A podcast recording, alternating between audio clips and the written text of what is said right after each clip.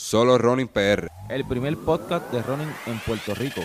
Tocamos temas como Salud, entrenamiento, resultados de carreras, eventos, entrevistas, calzado nutrición. y aclaramos dudas de runners como tú y como yo. Mantente informado en iTunes Podcast y SoundCloud.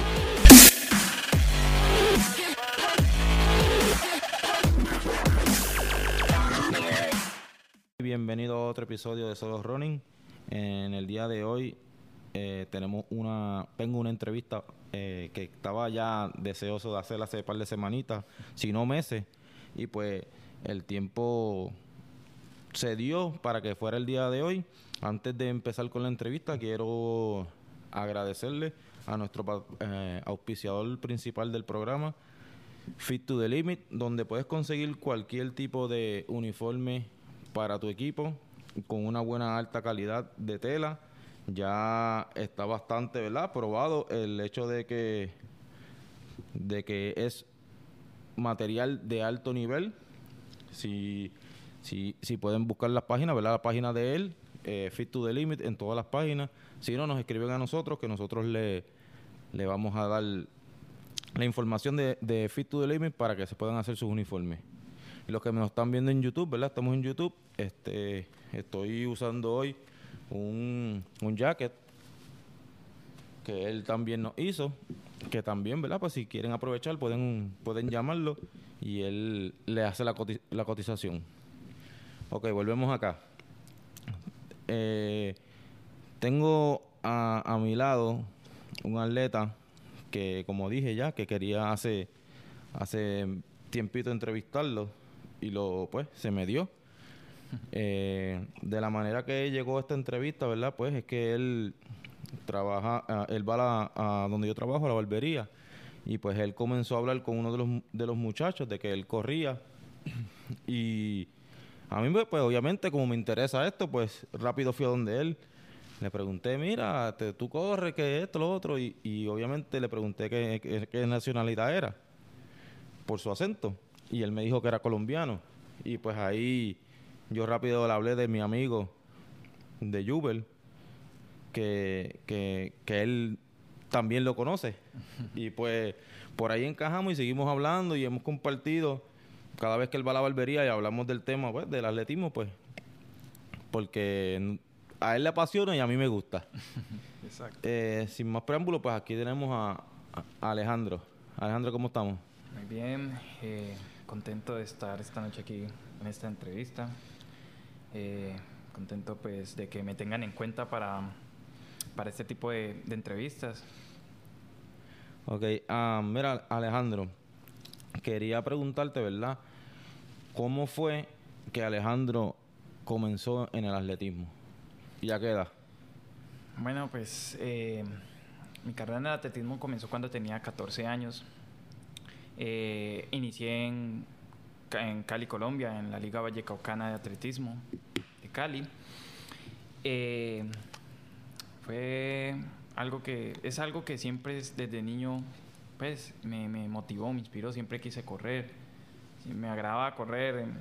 es más, en, Colombia el deporte rey es el fútbol y, y ingresé a ese deporte porque mis, mis amigos de barrio estaban ahí, entonces pues eh, quería practicar algún deporte y se me dio esa oportunidad, pero nunca me, me llamó la atención, nunca me gustó el fútbol, nunca me, sinceramente nunca me gustó como el deporte de contacto. Ok. Lo, lo jugaba por lo que te digo, corría lateral para arriba y para abajo, era muy bueno en esa posición. Pero un día eh, le dije a mi mamá, no, a mí lo que me gusta es el atletismo y quieres correr. Entonces ella me dijo, ok, te voy a apoyar en tu sueño. eh, si quieres correr, ok, vamos a la liga del Valle del Cauca. Fui, eh, estuve apto para, pues, para ejercer este deporte. Eh, llegué con el entrenador José Bernal, que a él le debo mucho, mucho lo que soy ahora de- como atleta y como persona, porque él siempre tengo una frase muy presente de él que siempre me decía, antes de yo formar atleta, yo formo personas. Y entonces él tuvo un papel muy importante en mi vida, en mi crecimiento tanto como persona y como atleta. Y fue algo chistoso cuando llegué al atletismo porque Eh, inicié con dos, dos chicas.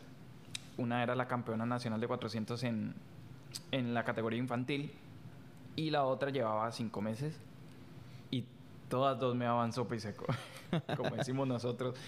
Me, o sea, yo pensé que yo corría mucho y todo, pero cuando llegué ahí me estrellé, vi una realidad y era que, que unas chicas corriendo más que yo, entonces yo decía, no, yo tengo que esforzarme y ser el mejor. Hay que entrenar, hay que entrenar. Entrenar. Y, y eso me, me, me motivaba a cada día llegar a la pista y entrenar más duro, dar el 110% y poco a poco, gracias a esas dos chicas, ayudaron mucho a mi crecimiento como atleta y soy quien soy gracias a ellas también. Tú mencionaste que te gustaba el atletismo, pero por lo menos yo, que soy bello, creo un poco más, más mayor que tú, yo cuando en Puerto Rico, pues nosotros jugamos baloncesto. Cuando yo jugaba baloncesto, pues yo lo que veía era Michael Jordan. Esa era la visión mía del baloncesto y todo el mundo pues quiere ser como Michael Jordan. Cuando tú empezaste a, a, correr, tú tenías algo así como a alguien que tú visualizabas, que tú veías, que tú decías, yo, yo quisiera ser como él, o esa persona te motivó a, a entrar al, en el atletismo. Sí. Eh, cuando entré al atletismo, eh, había un compañero de vallas, eh, se llama Brian Ambuila él ya no ejerce. Siempre lo veía corriendo, aunque él era de vallas y yo era de planos, pero cuando corría los planos, él corría cuatro con vallas y 400 planos. Entonces corría rápido, era muy rápido. Y yo siempre decía, ah, yo quiero ser como él, quiero ganarle a él, quiero superarlo a él. Y fue como esa meta con él. Y él siempre me motivaba, siempre me decía, dale, tú puedes es más, cuando corría con las mujeres y las mujeres me ganaban, eso me daba hasta cachetada. Hey, no te dejes ganar de las mujeres, ¿qué te pasa? Tienes mucho talento. digamos que cuando yo llegué al atletismo, no muchas personas daban fe por mí. Okay. No, muchas personas como que, ah, no, este no, no, no va a llegar muy lejos. Pero, pero él fue una de las personas que me motivó a seguir adelante y, que siempre estuvo ahí. Ya a nivel eh, juvenil, ¿verdad? ¿Cuál fue si, si, te, si te acuerdas, el momento más memorable que tú tuviste en el atletismo?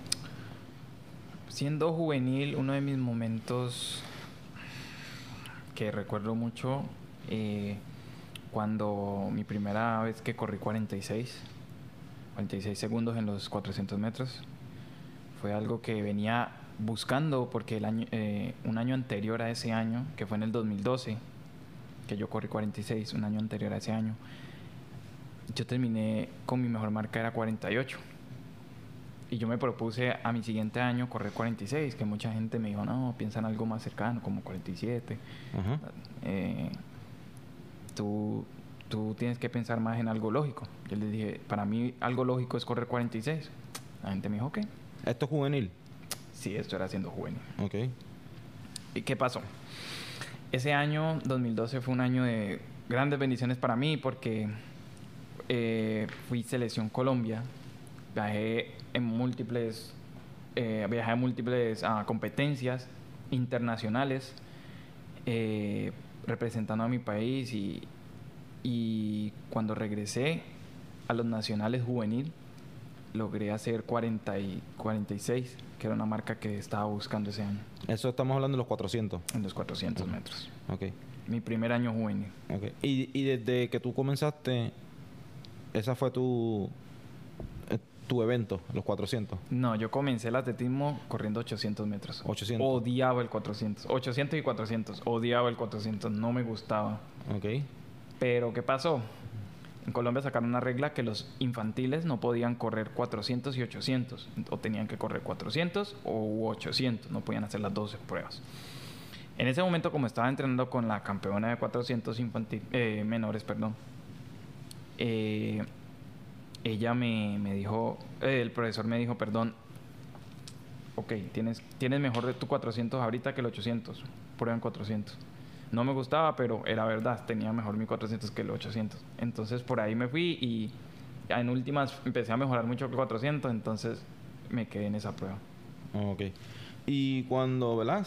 sigues creciendo, eh, universidad, ¿llegaste a, a correr en universidad en Colombia? No, No. no, directamente pasé, me ofrecieron una beca en eh, una universidad de Puerto Rico. Eso, eso es lo que iba. Porque Eh, quería saber cómo llegaste a Puerto Rico. Sí, fue algo, fue algo, una bendición, porque un día me escribió el entrenador de, de la Católica Ajá. y me dijo que sí, pues quería ir a competir allá, que ellos me iban a dar todo, me iban estudio. Yo les dije que sí, que no había problema.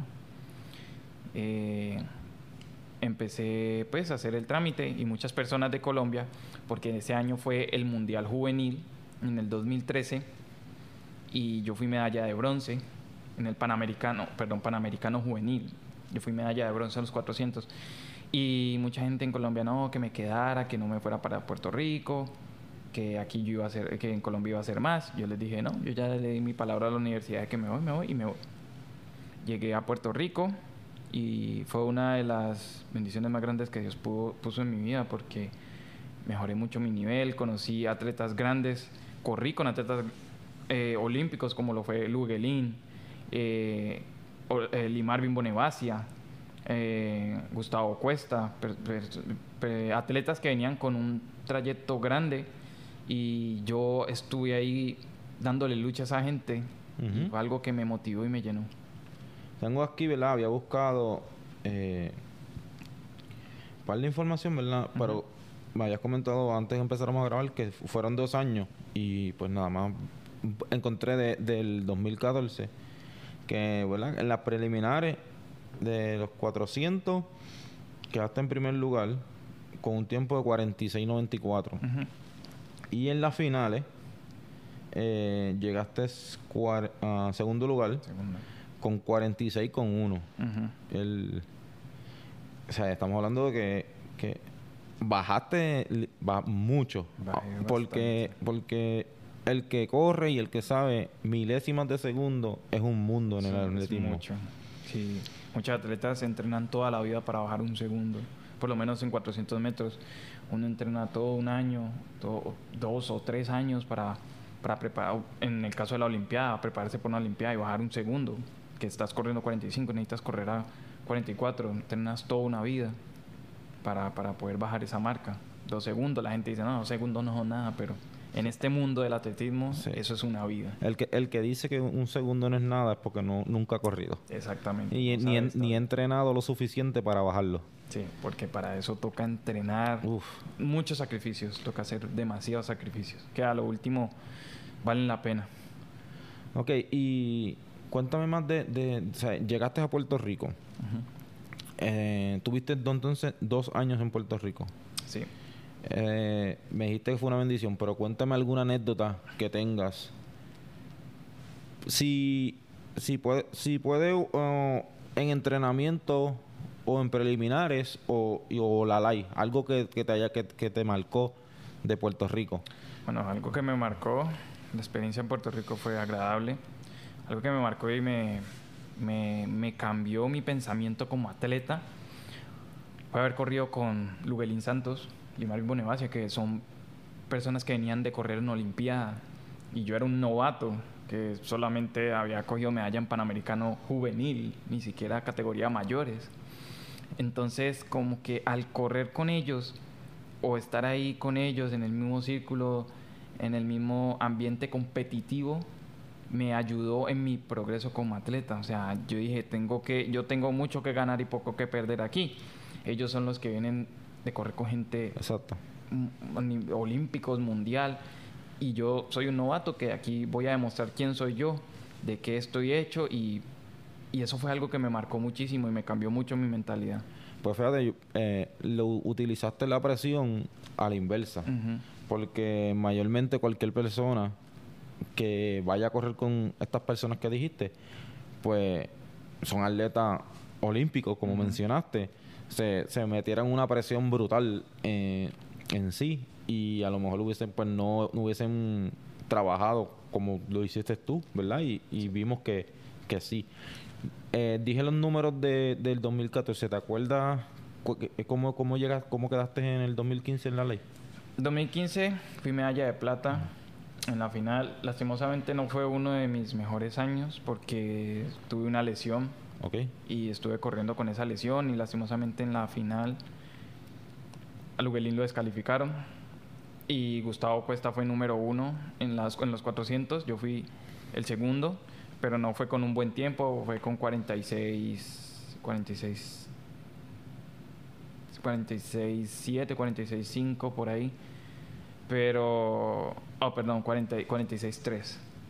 No fue uno de mis mejores años en la live.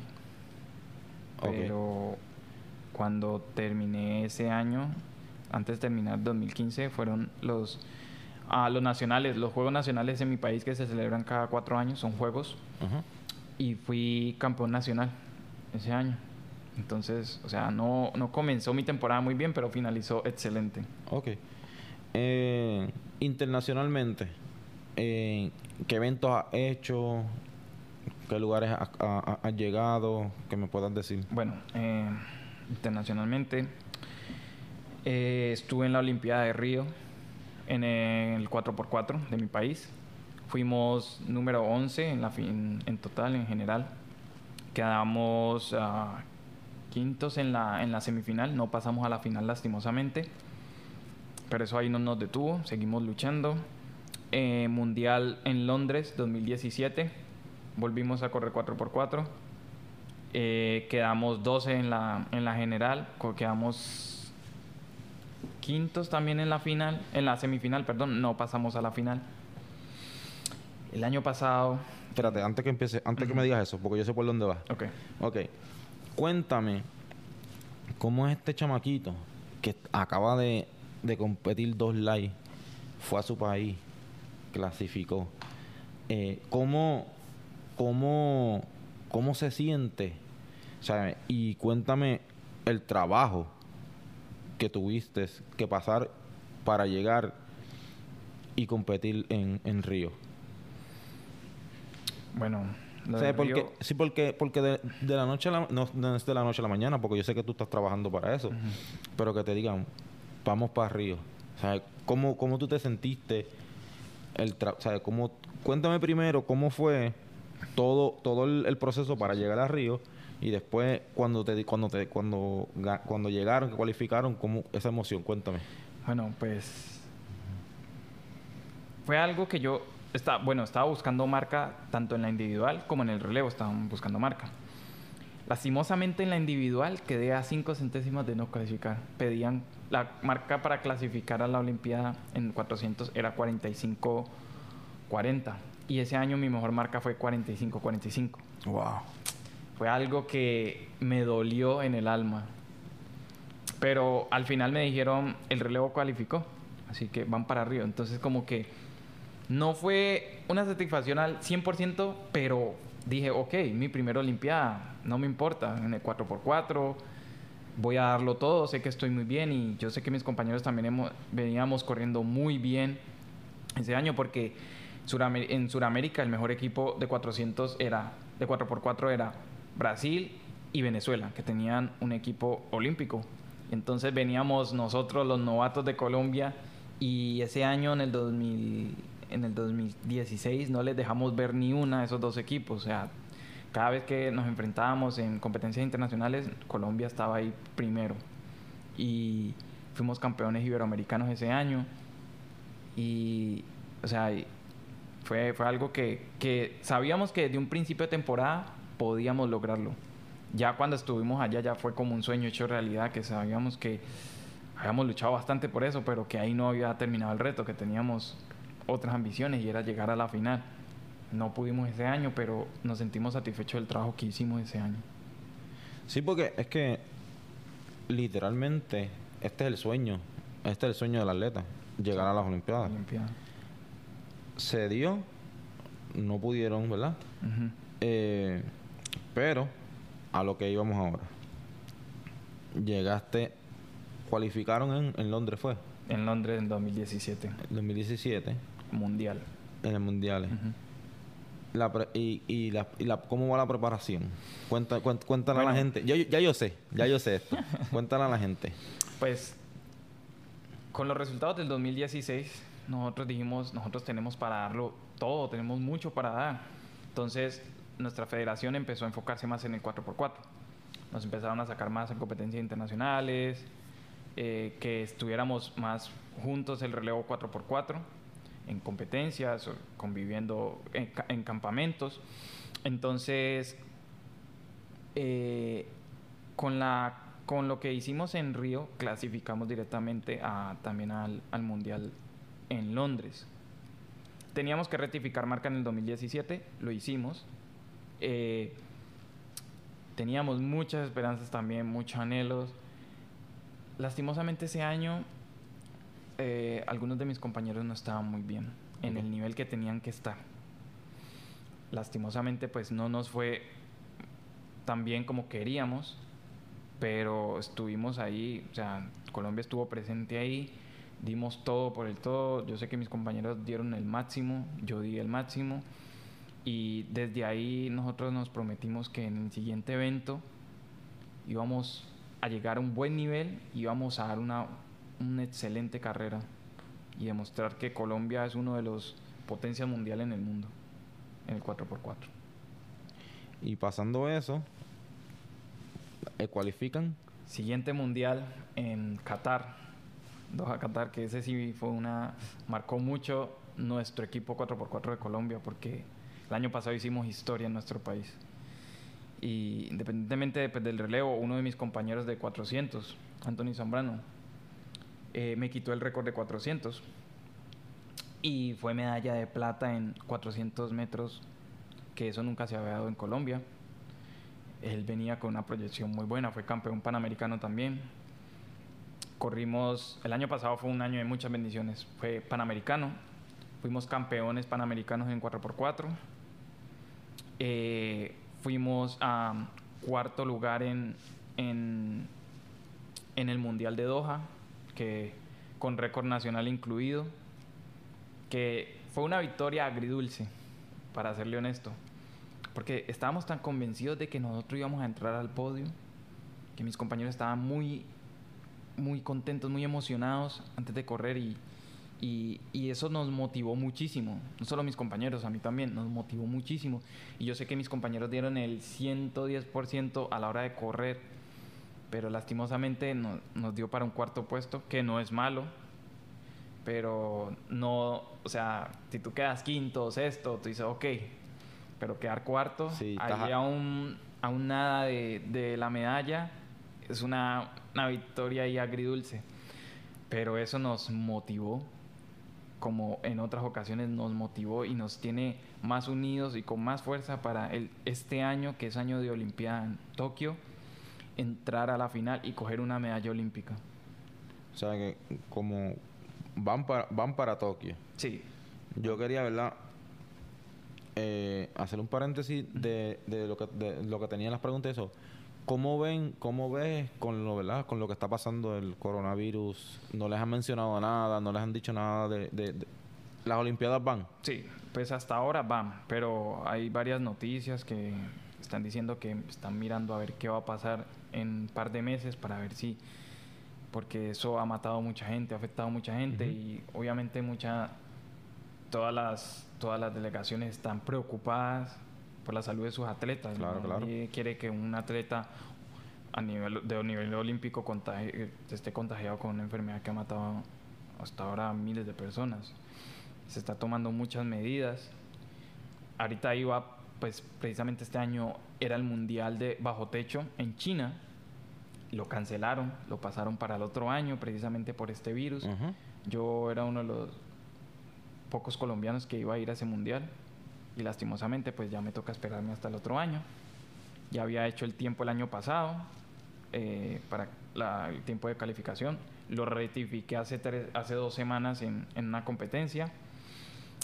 Pero lastimosamente pues cancelaron el mundial, lo pasaron para el otro año y pues no pasa nada. Simplemente es seguirme preparando para, para ese mundial el otro año y ahorita pues mi objetivo es, es Tokio. Ok, so ahora está full el entrenamiento focus a, Tokio. Sí, ahorita solo estoy eh, eh, solo visualizando, perdón, estoy ahorita preparándome solo para Tokio. Ok. ¿Cómo, cómo va ese entrenamiento? Uf, fuerte. Sí. Va bastante fuerte. Pues el año pasado cambié de entrenador porque pues eh, estaba, estaba entrenando con un entrenador eh, de la Universidad Liberty.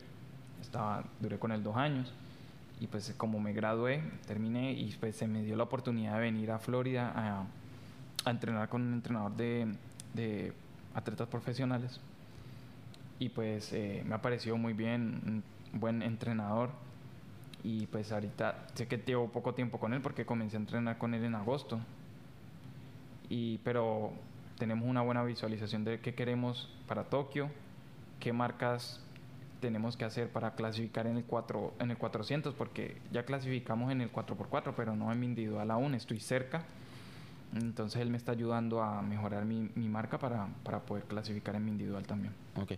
Eh, ustedes, tú y tus otros tres compañeros, ¿están entrenando, ¿están entrenando a la misma vez en el mismo sitio o ellos, ellos se encuentran en Colombia y tú estás acá? Bueno, ahora mismo ellos están en Ecuador entrenando todos juntos. Yo soy el único que estoy, pues, eh, entrenando aparte, pero mantenemos una buena comunicación. ¿Por qué? Porque ellos tienen, entrenan con el mismo entrenador.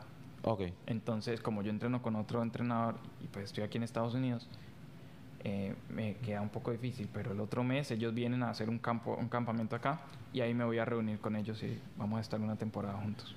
porque entiendo yo, entiendo yo, ¿verdad? Y te pregunto, eh, debe de haber esa química de entrenamiento también bastante bastante juntos, ¿verdad? Porque tu entrenador te puede dar, te puede estar, trabajar a ti de una manera, entonces el entrenador de, de ellos los trabaja de otra manera.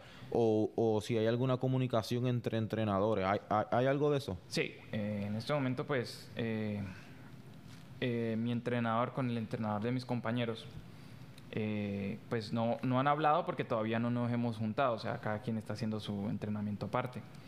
Pero a la hora de que ellos lleguen aquí, ya va a haber una, un convenio entrenamientos, quizás haga algunas prácticas con ellos, no, no, no, no, puedo cambiar del todo porque quizás yo esté entrenando de una forma, yo esté de otra, entonces no se puede hacer un cambio drástico, pero se va a tratar de hacer un acople okay. en esos entrenamientos y usualmente pues vamos a, a preparar mejor el 4x4. Ok, ¿y cómo, cómo, cómo ves a tu equipo eh, vía a Tokio? No, los veo mucho más enfocados, los veo... Yo tengo una comunicación con ellos constante, casi todos los días nos hablamos, estamos en comunicación, eh, tenemos un grupo en WhatsApp, hey, ¿cómo estás? ¿Cómo se siente? ¿Quién está bien? ¿Quién está mal?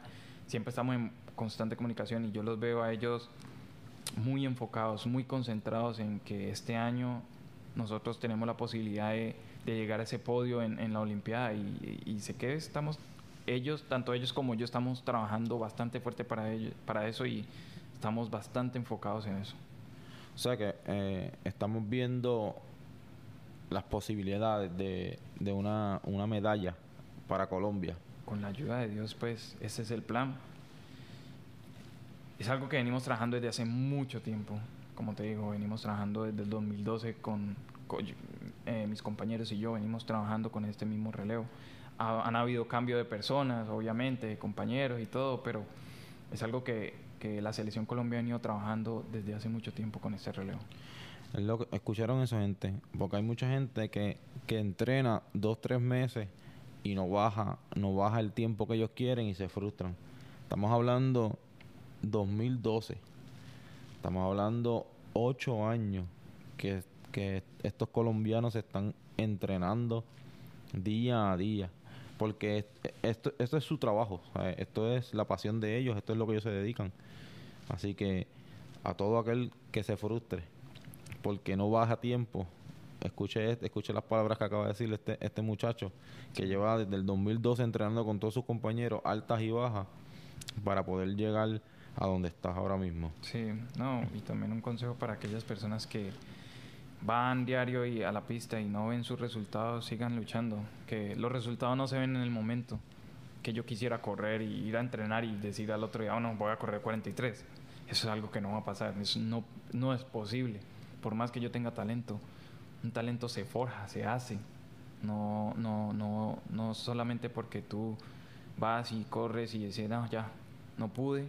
Tú tienes que renunciar a tus sueños. Tienes que seguir luchando Aunque la marea esté alta, tú tienes que seguir nadando, remando contra la corriente, porque Dios siempre, Dios bendice tus esfuerzos. Y Él siempre, eso, eso Él ve, si, si tú te esfuerzas al máximo, Él recompensa esos esfuerzos. Eso, amén, ¿verdad? Eso, eso lo dice mucho en mi pana Jubel también. Yo lo veo a cada rato cuando él está entrenando, que ponen los stories, él dice, siempre dice, el talento no lo es, no lo es todo. El talento no lo es todo. Exactamente. Eh, y, todo el que conoce a Jubel sabe todo lo que le ha pasado y, y- y los logros que ha tenido. Sí, exactamente. De una, pregu- una pregunta a nivel, ¿verdad? Este, personal. ¿Has tenido que sacrificar mucho en tu vida? Sí, bastante. Eh, por lo menos he estado distanciado de mi familia. Me independicé de mi familia a los, a los 17 años cuando me fui para Puerto Rico, 17, 18. Y no fue algo de que no, me independicé y me voy a vivir a otra casa y en el mismo ciudad, no, fue irme A otro país. a otro país. Yo nunca había vivido lejos de mi familia, siempre he estado con ellos y Otra cultura. es otra cultura, o sea, alguien que tú allá estás solo, porque tu familia está en Colombia y tú estás en Puerto Rico solo, nadie que te ayude si a la hora de una emergencia, nada. Pero gracias a Dios, Dios ponía, pone, puso, perdón, puso personas que siempre estuvieron ahí para colaborarme, otros colombianos, puertorriqueños también. Pero sí, o sea, grandes sacrificios y que aún sigo haciendo porque aún estoy lejos de mi familia y no puedo, he sacrificado muchas fechas especiales em, que, que, que no he podido pasar con ellos. Por lo menos llevo cuatro navidades sin pasar con mi familia. Todo por quedarme entrenando, por mejorar. Y es algo que no me, algo que no me arrepiento y además mi familia me apoya mucho, pero al final es un sacrificio muy grande que, que he venido haciendo durante todo este tiempo. Además de verdad de que eso, eso que acabas de mencionar del, sac- del sacrificio, ¿verdad? De, sal- de apartarte de tu familia para pues para echar para adelante con tu sueño. ¿Qué extrañas de ser una persona normal? O sea, entre comillas normal, ¿verdad? Eres una persona normal. Pero una persona, no un atleta. O sea, ¿qué tú extrañas de... La verdad no, no extraño mucho porque antes de llegar al atletismo, a pesar de que era joven, muchacho, no, es- no es que sea viejo ahora, pero pues estaba más chamaquito, como dicen ustedes. Me gustaba la rumba, me gustaba estar con mis amigos, salir a janguear, salir de rumba, beber trago, y ese, ese era el Alejandro de antes. Y es una vida que la verdad no extraño. No extraño porque soy consciente ahora de que de que eso no me iba a llevar para nada bueno. De que la rumba y el trago y la, y la parranda no, no, es, no es algo bueno para tanto para un atleta como para una persona normal. Ok, tú, tú dices, no, pues de vez en cuando salir. No, no, es bueno de vez en cuando salir y todo, darse. Pero pues la verdad ahorita no extraño nada de eso. No, no. Yo me siento como una persona normal porque ya he adaptado esto a parte de mi vida. Entonces, como que, pero muchas veces, como dices tú, vuelvo y digo, los sacrificios. Mis amigos, ah, vamos este fin de semana, vamos a pasarla bien. Otro sacrificio. No puedo porque tengo que descansar, porque la otra semana tengo competencia, porque la otra semana tengo que entrenar. Entonces, vuelvo a eso. Pero ya para ti es algo normal. Eh, ¿Para ti es algo normal o todavía sufres eso de, diadre, me gustaría irme este fin de semana con mis panas a, de rumba, como tú dices, o, o quedarme en casa de ellos, o ir para aquí, para allá? La verdad, ya, ya, ya me adapté a, a esta vida de, de atleta. O sea, Eso- ahorita eso no- no, no no se me, puede, me no da se igual. puede. O Si sea, no se puede, no voy, se puede. Bien, si no voy también, no, no me afecta en nada. Porque, como te digo, ya, ya me adapté a esta vida. Al principio sí fue duro. Sí fue muy duro porque, ah, como que los fines de semana quería salir, hacer algo, pero tenía, estaba consciente de que tenía que estar en óptimas condiciones para poder competir o para poder entrenar y no, y no podía salir. Ok, va un poquito para atrás. Cuando llegas a Puerto Rico, ¿verdad? Que es algo completamente nuevo para ti. Porque un, un muchacho de 17, 18 años en Puerto Rico, lo que estás en eso mismo, en la rumba, que cómo tú llegaste y se- para seguir encaminado, ¿sabes? Para seguir, ok, estoy enfocado, Alejandro vino a, a competir en la universidad, no me voy a dejar, no me voy a dejar llevar de nadie. Hubo, hubo gente que te trató de descarrilar. Cuéntanos un poco de eso de Puerto Rico. Fue algo, esto es algo cómico porque antes de irme para Puerto Rico, mucha gente de Colombia, hasta la, la misma delegación me dijo, no te vayas para Puerto Rico. Puerto Rico los atletas se pierden, precisamente por... No estoy diciendo que Puerto Rico sea un mal, un mal país, pero el nivel de fiestas. Sí, sí. En, eh, cualquier país latino tiene un nivel de fiesta muy alto. En Colombia hay, hay un país, es un país muy rumbero.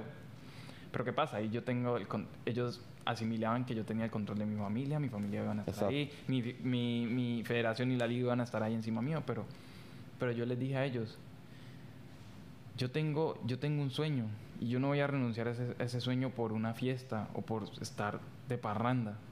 Mi, mi ambición es mucho, va mucho más allá. Y esa es una meta que yo me propuse desde el día que yo inicié el atletismo. Yo, cuando inicié el atletismo, era muy desordenado, fui muy desordenado. Salía a rumbear, iba a las competencias en Guayabao, pero hasta que un día me senté en, en mi cama y pensé, dije, esto no es lo que yo quiero. Yo quiero progresar, yo quiero salir lejos, yo quiero llegar lejos en este deporte. Y de esta forma no lo voy a lograr. Y desde ese día me fijé una meta y dije, tengo que hacer lo posible para llegar lejos en este deporte. Y tengo que sacrificar muchas cosas.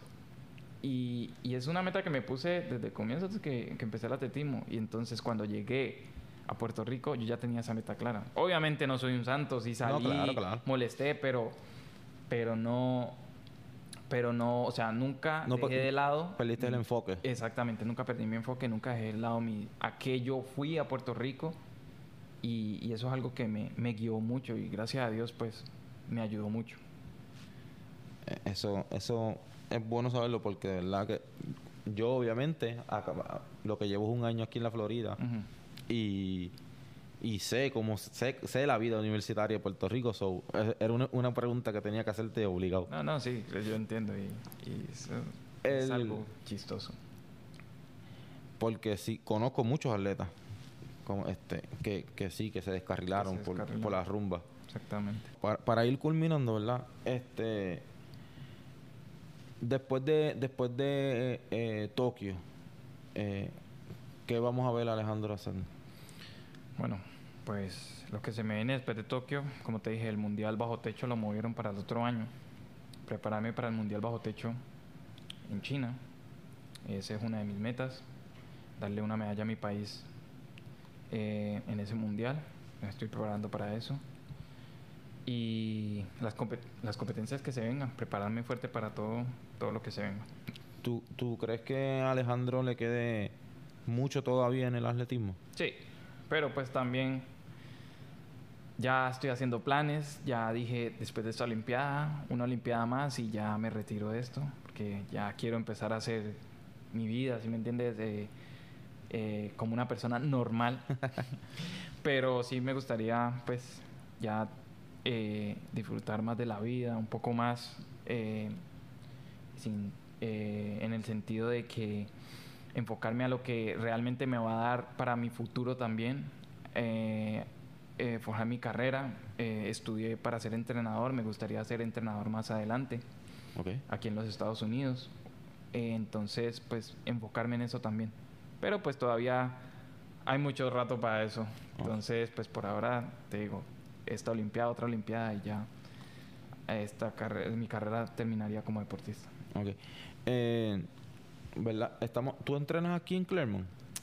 Sí, Porque tenía entendido, y corrígeme si, si me equivoco, eh, en Claremont me habían dicho que muchos atletas a nivel de Estados Unidos llegan aquí Sí. para entrenar.